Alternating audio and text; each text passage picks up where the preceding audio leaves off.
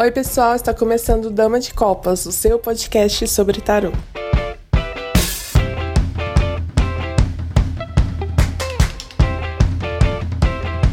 Oi, pessoal, estamos aqui mais um episódio do Dama de Copas. Eu sou a Thaís Camargo. Eu sou a Débora Nascimento. Eu sou o Emanuel J. Santos. Eu sou o Júlio Soares. E eu sou a Kelma Maziero.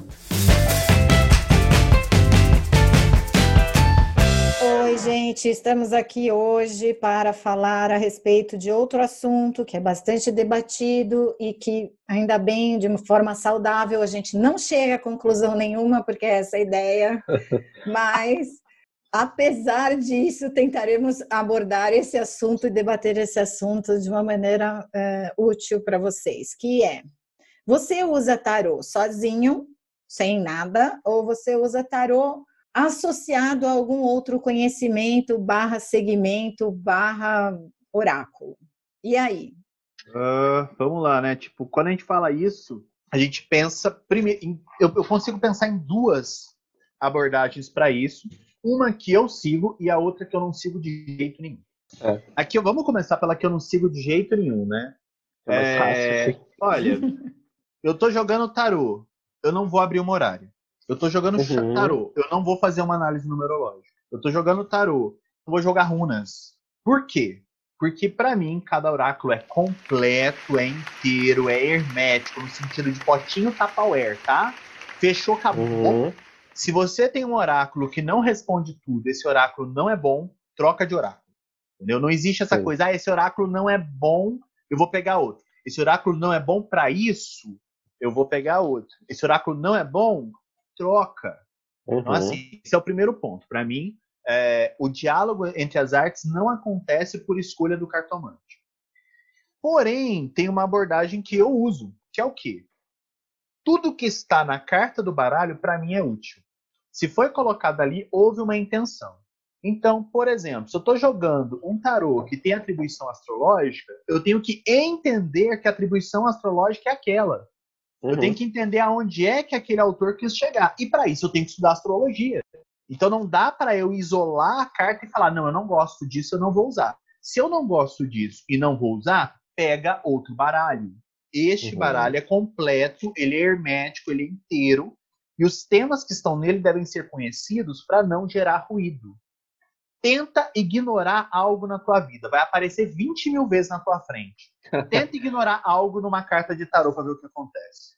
Por isso, uhum. minhas duas abordagens, minhas duas vistas. Não, é, concordo. Sobre essa primeira, Emanuel, também eu vejo muito de vez em quando nas pessoas uh, a pessoa que utiliza um oráculo para confirmar o que outro oráculo havia dito.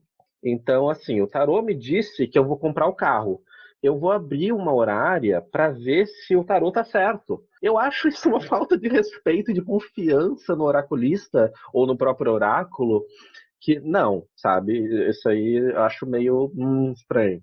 E sobre isso, eu também concordo muito, assim, tarôs que usam uma, que tem uma, uma construção baseada em outros sistemas, Uh, muitas vezes acontece de não concordar com as associações que são feitas, mas dentro da, da lógica do baralho X, dentro da lógica do oráculo tal, faz algum tipo de sentido, foi feita nessa base aí. Então eu vou utilizar. Eu não preciso também, claro, isso vai depender do tipo de oraculista que a gente é, porque tem pessoas que gostam de explicar o que está acontecendo, no sentido de ah, não, essa carta aqui, ela é uma carta que está na via solar e que não sei o quê.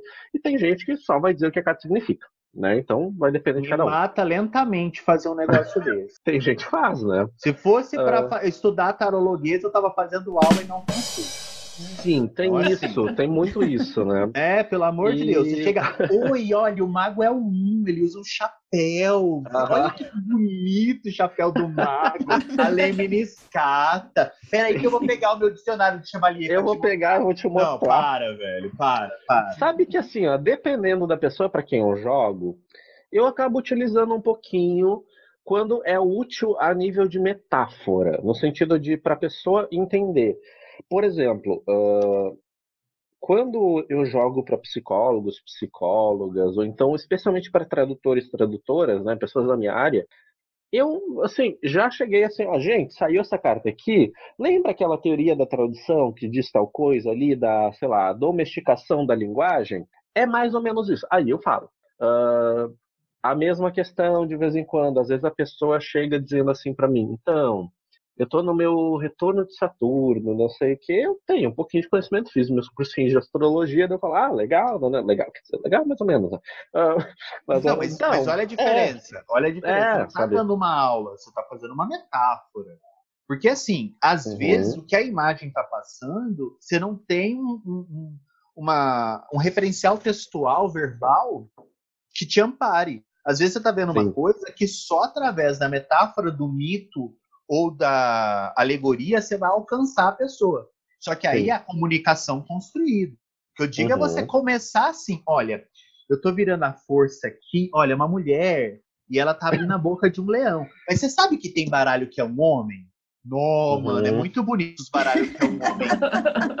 tipo, o que, que eu tô fazendo ali? Entendeu? Sim. E, e, e, tem o lado contrário também, né? Que é quando o, o cliente, a cliente, tu tá jogando ali, tu abre um tabuleiro, ou então a pessoa abriu um tabuleiro com pares, então tu tem 44 cartas, aí a pessoa tá lá lendo 44 cartas, e a pessoa chega assim, e essa carta aqui, o, o que significa?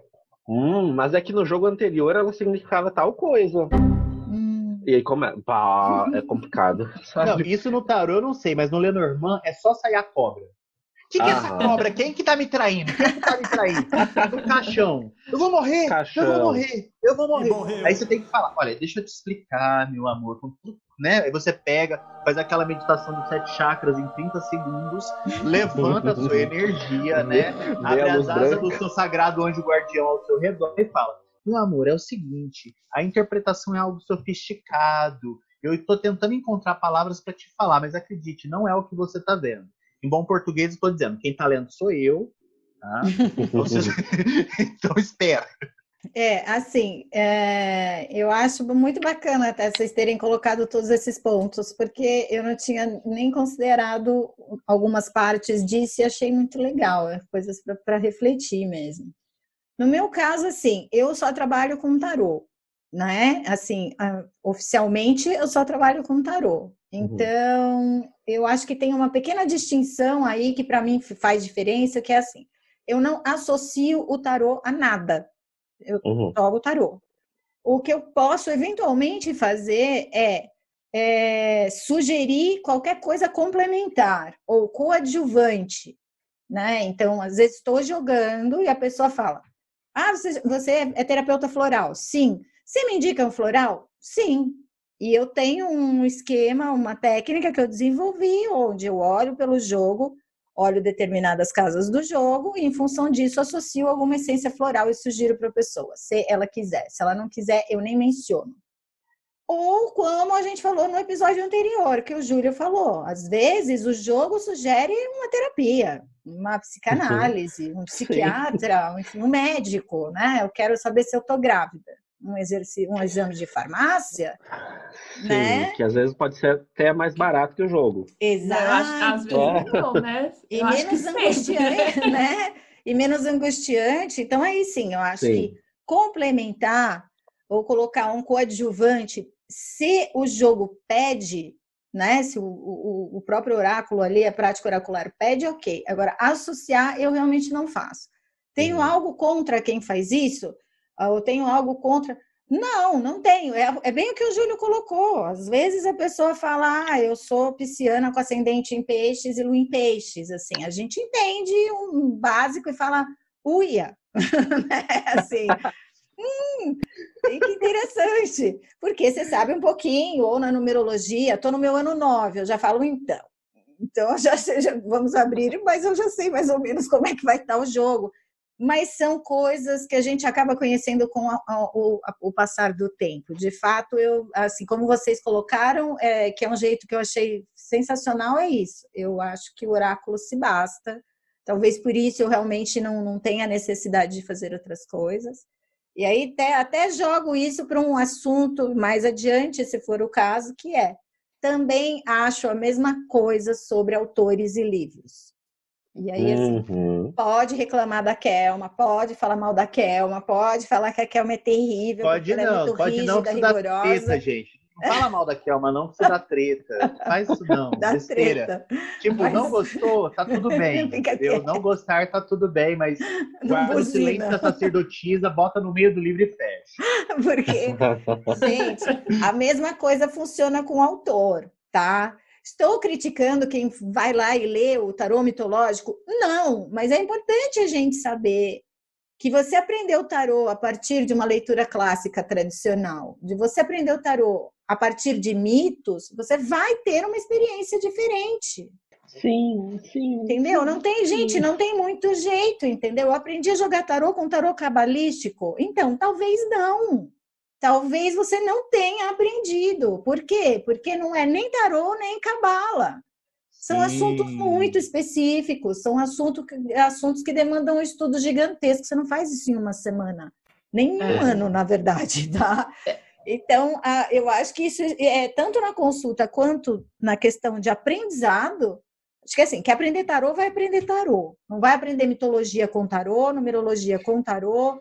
Ah, então a Kelma falou que eu comecei a aprender errado. Não, a Kelma só está falando que vale a pena estudar as coisas separadamente, porque cada um desses conhecimentos tem começo, meio e fim, e um não precisa do outro para existir ou para ter validade. Sim. Sim. E Ah. tem aquele choque, né, de você chegar, por exemplo, você falar, eu sei tarô cabalístico. Aí quem que você leu? A Ellen Conran Reed ou Robert Wan? E a pessoa fala, é, mas não é um tarô só?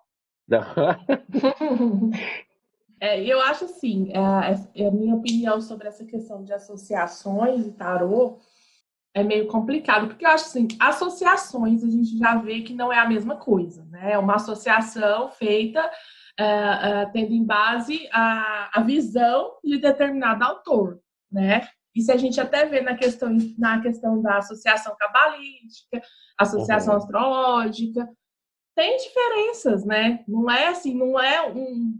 Ah, é uma associação só e é aquilo ali para todo mundo. Não, a gente vai encontrar diferenças. Por quê? Porque aquilo é uma percepção pessoal do autor com o tarô. Então, eu acho que é bem. O, a Kelma já falou, né? Essa questão de. Gente, quer aprender tarô? Estuda tarô. Quer aprender. Quer estudar associações? Estuda associações, mas é um estudo à parte. Vai exigir um estudo à parte. Não tem como a gente é, começar já querendo ah, estudar tarô cabalístico e aí vou entender tudo que, né, que engloba isso, vou entender de cabala e de tarô ao mesmo tempo. Não. É né? que isso foi datado, né? Essa, essa proposta é uma proposta datada, ela é uma proposta que percorreu o século XX inteiro. Então a gente tem a Golden Dawn como essa grande é, sintetizadora de saberes numa busca Sim. que percorreu a academia. Né? O Sosirf tentou fazer isso. Nessa parte da biografia dele ninguém fala, mas eu falo sim. Então Uhum. teve essa coisa de buscar o místico esotérico como algo indo-europeu, como algo Uhum. que vai lá do Bhagavad Gita para chegar na magia cerimonial teúrgica. E a gente ainda tem esses resquícios é, em andamento. Significa que está errado? Não. O que é equivocado, e o equívoco também é caminho, é você pensar que você lê um livro da Golden Dawn, ou um livro do Crowley, ou o livro do Waite, e achar que aquilo é completo, não, aquilo é datado. Primeiro que o Waite escreveu em Uhum. 1909, olha quantos anos se passaram, então vamos, vamos ler para saber a raiz, mas os galhos são outros. É, pensar que o Crowley escreveu o maior mago do século XX, pode até ser, escreveu em 1945, esses estudos foram revisados, eles foram praticados por outras pessoas. E uma das coisas mais importantes para a gente entender em oráculo é que a prática legitima o uso. Uhum. Então não é o que está no livro que legitima o baralho, mas o quanto esse baralho permanece sendo usado reiteradamente de uma determinada forma. Uhum. Então, se a gente tem aqui um Marseille, que é o mais estável, e você pega autores diferentes, eles, co é, eles, eles coadunam no mesmo ponto, é porque está sendo praticado à exaustão dessa forma. Não é porque Uhum. eu acho que, puxa, eu vi o Sagrado Anjo Guardião lá no Hierofante. Não, isso é impressão minha. Se depois de 10 pessoas escrevendo sobre isso, você conseguir ter uma experiência semelhante, isso perpetuar, aí a gente está falando de outro assunto. Sim, e eu sempre toco nessa tecla, né, de, por exemplo, historicamente, a gente tem que lembrar que, enfim, o tarô é uma construção, acima de tudo. Ele não é um produto que nasce igual uma Barbie prontinha ali, padrão. Não, não é assim que funcionou. Muitas vezes, esse discurso do a gente vai ver os primeiros livros, né, que a gente vai chamar de dessa primeira escola esotérica do tarô ali no século finalzinho do século XVII até, especialmente no século XVIII, com Eteila. Aí vai ter Eteila, Papos, Elifas Levi, etc. Uh, são livros que, para legitimar o tarô enquanto oráculo, eles utilizam outros argumentos. Então, assim, o tarô só é oráculo porque eu posso linkar ele à cabala. Ele só é oráculo porque ele veio do Egito.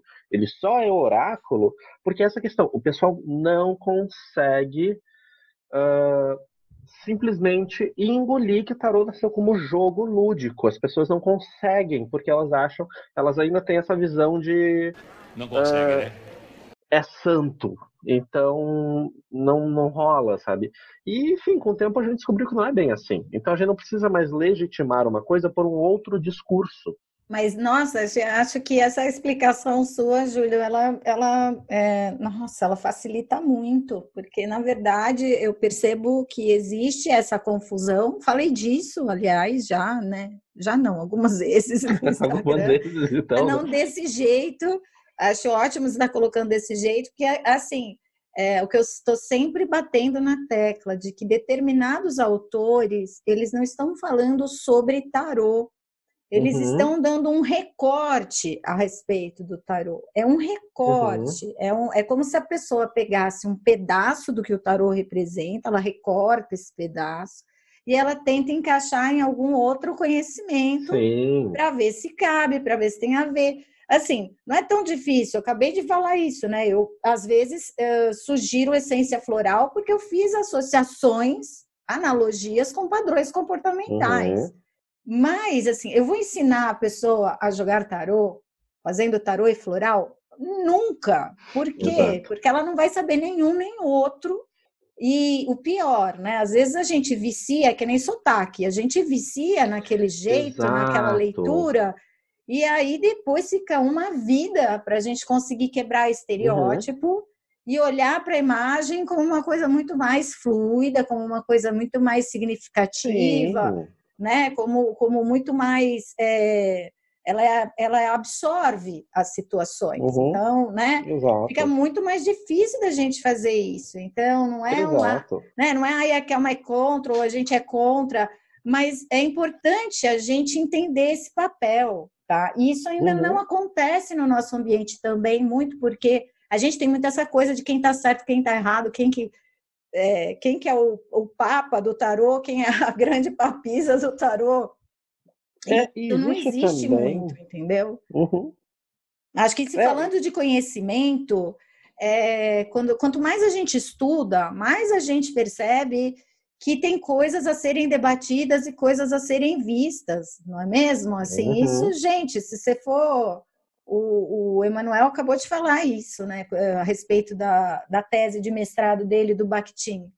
Se você uhum. for ver quantas teses são feitas em cima disso, você vai entender que o assunto é, é inesgotável. Então, uhum. não adianta muito a gente querer ficar fechado naquele único recorte. Porque ele não, ele não define o que o tarô pode vir a ser. Tarô é super uhum. plural mesmo. É. Você pode estudar de, assim vários recortes diferentes de várias maneiras diferentes. Então precisa ter essa versatilidade, né? Uhum. Senão engessa. É. E é, é que também existe uma questão que eu falo assim, gente. Uh, a minha primeira aula do meu curso é uma aula de que às vezes dura quase três horas sobre a história do tarô, porque surgem essas perguntas, né? E os ciganos, e o Egito, e não sei o quê. E eu falo assim, gente, quando a gente está diante de um fato histórico, como a gente já está há muito tempo em relação ao tarô, uh, quando eu falo assim, o tarô não veio do Egito, as pessoas tendem a dizer, a, a levarem como se. Então quer dizer que o tarô não é sagrado, que o tarô não tem poder? Isso, não, como se ele não, como é se ele assim perdesse a magia. É, exatamente. E é isso. Quando, é, é, quando a gente acha que a magia vem do. Só pode ser mágico, só pode ser oráculo se vem do Egito, uh, só pode ser uh, mágico se é a teoria junguiana ou se é não sei o quê a gente está fazendo um trabalho de, na realidade, segregação, sabe? A gente está tá fazendo pior ainda, a gente está fazendo uma definição, assim, sinceramente, para mim é a mesma coisa que Terra plana, sabe? É, é, a mesma coisa. Como é que pode? Então, assim, ó, por exemplo, a gente já tem há muito tempo, no mínimo uns 40 anos, teorias bem fortes fundamentadas a respeito da origem do tarô e a respeito especialmente dessa origem do tarô egípcio, que a gente sabe hoje em dia que já não é. Então, às vezes a pessoa tem assim, ó, eu gosto muito do Egito, então vou estudar tarô. Isso é uma e aqui no Brasil acontece isso muito, né? O primeiro livro uh, a chegar no Brasil uh, de tarô é um livro que fala que o tarô veio do Egito. Então a gente eh, isso está muito fixado na nossa cultura. O tarô veio do Egito. Tarô veio do... E, assim, esses processos de nos aproximar uh, da história concreta, a gente tem que entender. É, é, é, é assim, ó, aprender um oráculo, aprender qualquer coisa, na realidade, né? Eu sempre lembro das aulas de italiano, né? Que eu dava.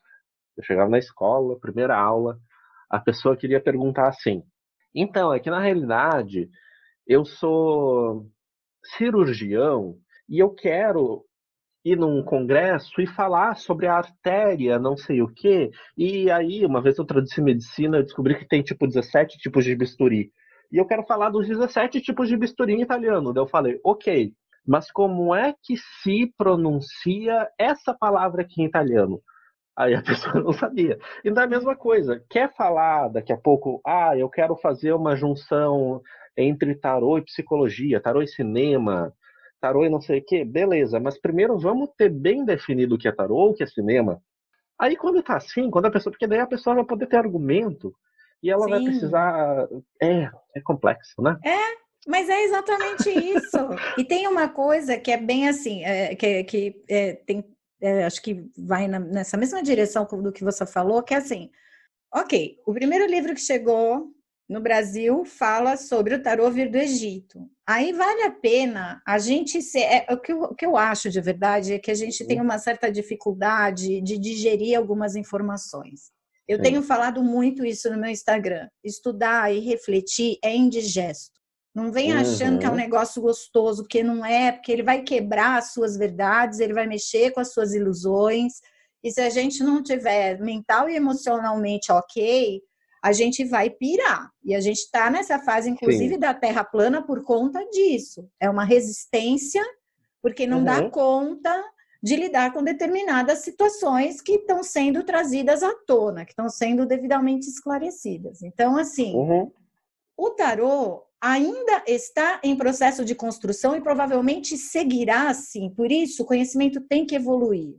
Se o primeiro uhum. livro que chegou no Brasil fala sobre tarô vir do Egito, mas depois desse livro, outros livros já mostraram que não, que não é bem assim, e trouxeram uh, registros e trouxeram documentos, a gente, no mínimo, deve olhar para isso com carinho e falar: pera, gente, deixa eu ver, porque também se tiver que mudar o meu discurso, eu não vou morrer se eu tiver que mudar o meu discurso. É, exatamente. Daqui a pouco vem um historiador e descobre um tarô no Egito. Exato!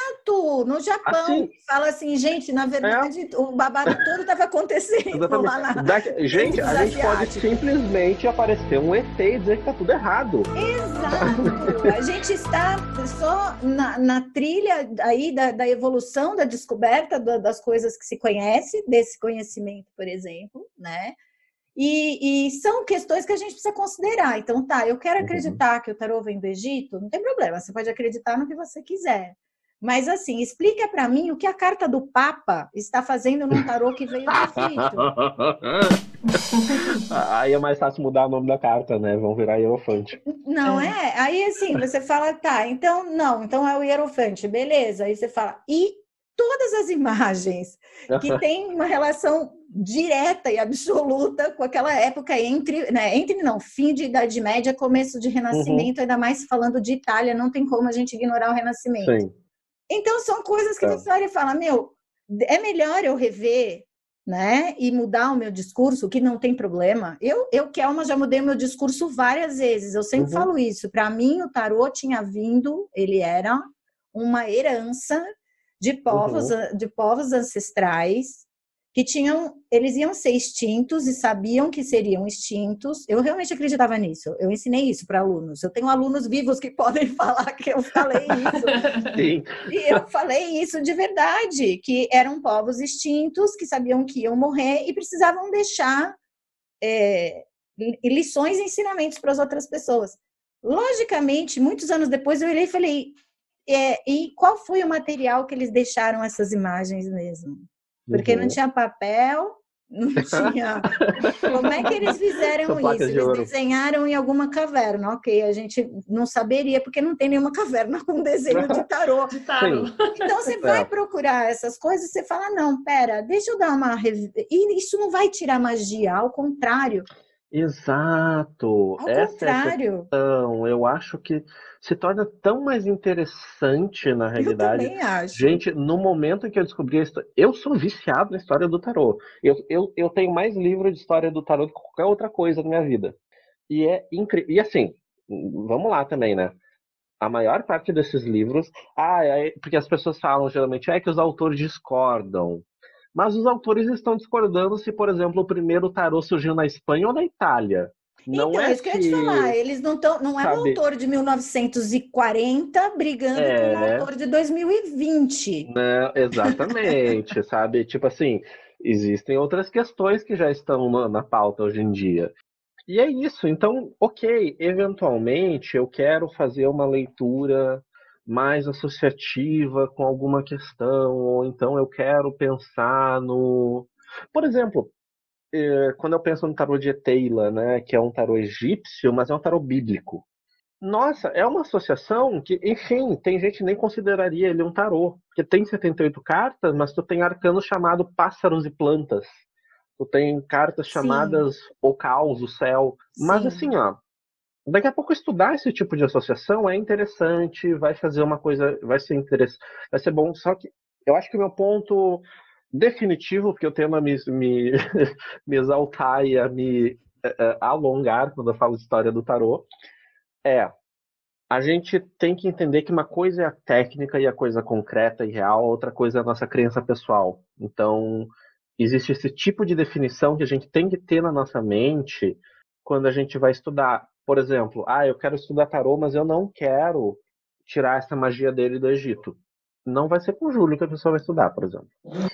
Tadinho? Pois é, então, sabe? também. Aí voltamos para a questão do recorte. É assim, você uhum. tem que escolher quem está nesse recorte, mas que a pessoa. Eu acho assim, não tem problema a pessoa gostar das uhum. possibilidades uhum. de tarô versus uh, Egito, hieroglifo. Não tem problema. Uhum. Mas isso não impede que a pessoa conheça as informações que estão sendo frequentemente revistas, as, as informações que a gente está sempre construindo, que a gente está buscando, que a gente está recebendo, porque isso faz parte. Mas assim, gente, eu sei a data que se tem para o surgimento do tarô, eu sei a região, é, eu sei isso, mas no meu recorte eu gosto de trabalhar em cima da questão tarô e Egito tem problema, entendeu? Ou, da, sei lá, gente, tarô e cabala que seja, porque sabe o que eu acho interessante? O Manu falou no começo, e eu falando pra caramba, mas assim, eu também, Júlio, vou, fico louca, porque assim, o Manu uhum. falou no começo, se você tá usando um tarô que tem lá um planeta, você precisa saber o que, que representa esse planeta, no mínimo, não é isso? Isso. Então, assim, não quero ser antipática, mas serei. Se você vai falar de tarô cabalístico, desculpa, você precisa conhecer o judaísmo. Você precisa conhecer a cultura judaica, entendeu? Se você vai ler um tarô que mistura Egito com Bíblia, você precisa conhecer sim esse viés religioso, você precisa conhecer sim as questões ligadas ao Egito. Precisa, gente. Eu convivo. Sabe que uma coisa Fala, desculpa. Desculpa, desculpa, eu que te cortei. Não, mas é, É que isso, você é que eu falou- convivo com as pessoas do ambiente das ciências da religião. E quando, às vezes, gente, eu estou em debate, eu estou aprendendo, estou em aula, conferência, seminário, seja lá o capeta que for, entendeu? Toda vez que eu escuto as pessoas a- a- a abrangerem esse tipo de assunto num viés religioso, eu sinto esse desconforto que eu falei que a gente acaba sentindo quando a gente descobre coisas que a gente não gostaria. Eu me sinto desconfortável, de verdade.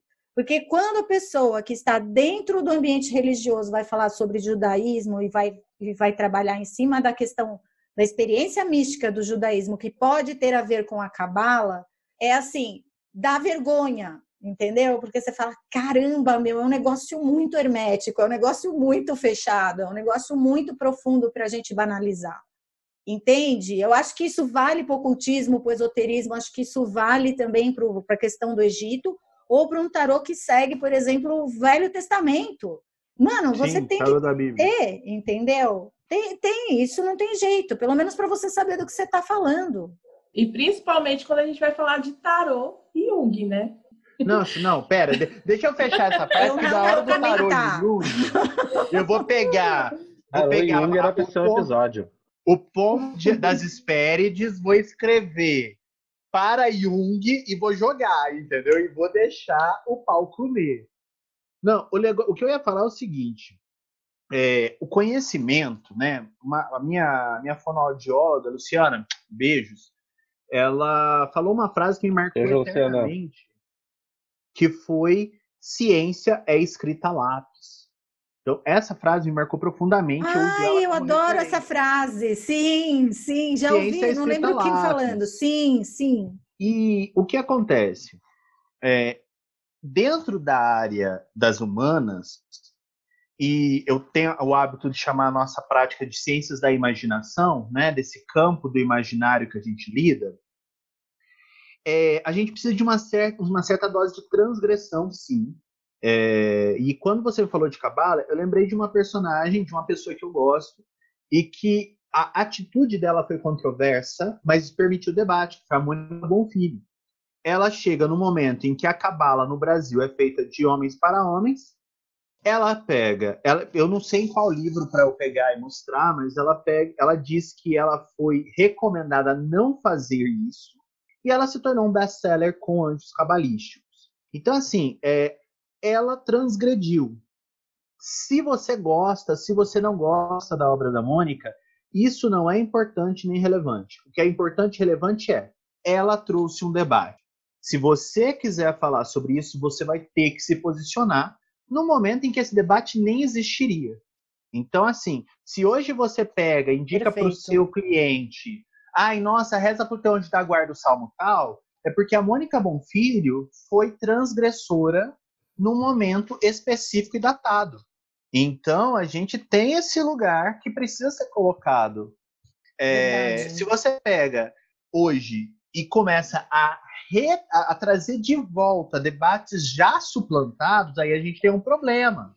Entendeu? O que a Mônica Bonfilho fez foi ser vanguardista. Ela trouxe uma perspectiva que estamos discutindo há mais de 20 anos, que, concordando, não concordando, praticando, não praticando, ela marcou um momento da, da, da literatura brasileira com a sua produção, é, fez as pessoas pensarem, fez quem era cabalista raiz ficar mais forte na, na raiz, voltar para a raiz, porque afinal de contas aquilo transgrediu o que ele achava correto, fez a pessoa que não conhecia nada de cabala começar a estudar cabala e descobrir que é muito mais do que só um livro, e fez aquela pessoa que está contente em falar só do anjinho da guarda dela também ficar feliz. Então, isso é ser vanguardista. Agora, gente, sinceramente, pegar o debate da década de 80, trazer de volta, nossa, o tarô do Egito, pelo É. menos entenda que quem foi vanguardista foi vanguardista há quase 40 anos atrás, né? Então, Exato, tem é outras formas frase de ser momento? vanguarda hoje, eu acho. É, né? Vamos pegar esse exemplo e vamos olhar para o futuro. Olha, Isso. tarô em mídia digital, é, prática do, a prática do tarô contemporâneo hoje é cada vez ma- menos presencial. Então, qual é a função do ritual no tarô, sendo que a pessoa não está na minha frente? Pra que, que eu tenho que embaralhar e cortar se a pessoa não tá na minha frente? Eu tenho as minhas respostas. Eu não tô querendo dar resposta aqui porque o episódio tá acabando. Mas é exatamente para você querer ouvir o próximo episódio. Talvez eu dê a resposta, talvez não. é isso aí.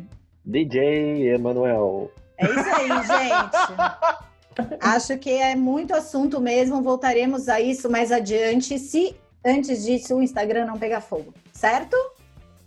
Se ele pegar fogo, eu vou estar tá tomando meus bons drinks e a água estará geladíssima. Muito bem. Beijo, beijo, gente. Beijo. Beijos angélicos.